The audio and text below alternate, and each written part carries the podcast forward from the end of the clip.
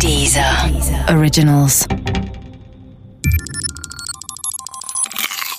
Wissensnacks. Fußball-Special.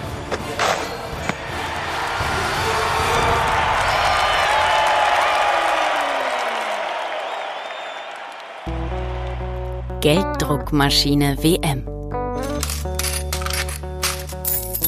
Fußball ist mehr als nur ein Spiel. Fußball ist zum Beispiel für manche ein Hort der Kameradschaft oder ein Zuhause und für andere sogar etwas derart Erhabenes, dass man dafür religiöses Vokabular benutzen muss. Was diese Menschen verbindet, egal ob Kameradschaftsromantiker, Heimatsuchende oder Anbeter von Fußballgöttern, ist der Gedanke, dass im echten Fußball Geld eigentlich nichts zu suchen hat.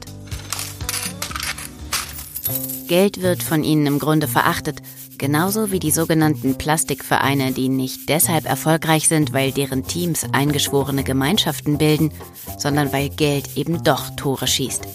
Tatsächlich verschließen viele Fans die Augen vor der Tatsache, dass vieles, wenn nicht gar alles im Fußball geschieht nicht aus Menschenliebe, sondern aus Liebe zum schnöden Mammon.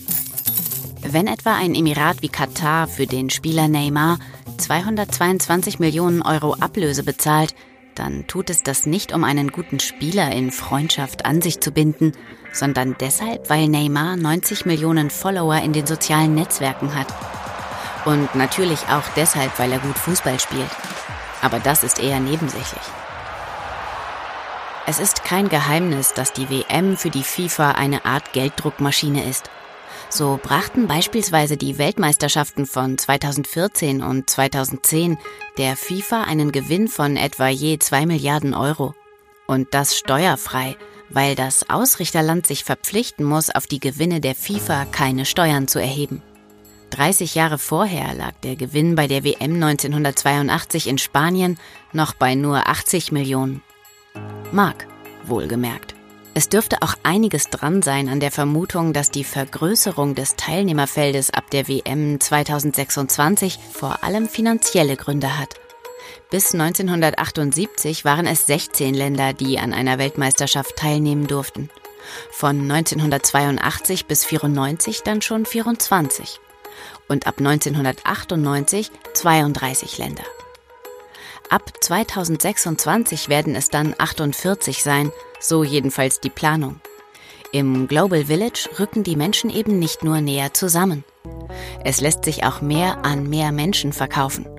Durch Werbung zum Beispiel, was den Preis für die Fernsehrechte an Fußballspielen in die Höhe schnellen lässt.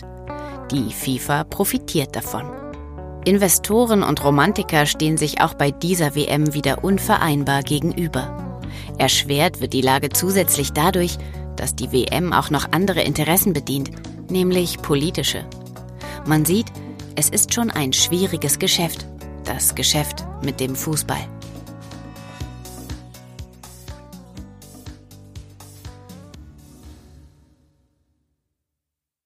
Musik, Hörbücher, Hörspiele und Podcasts findest du kostenlos auf www.dieser.com.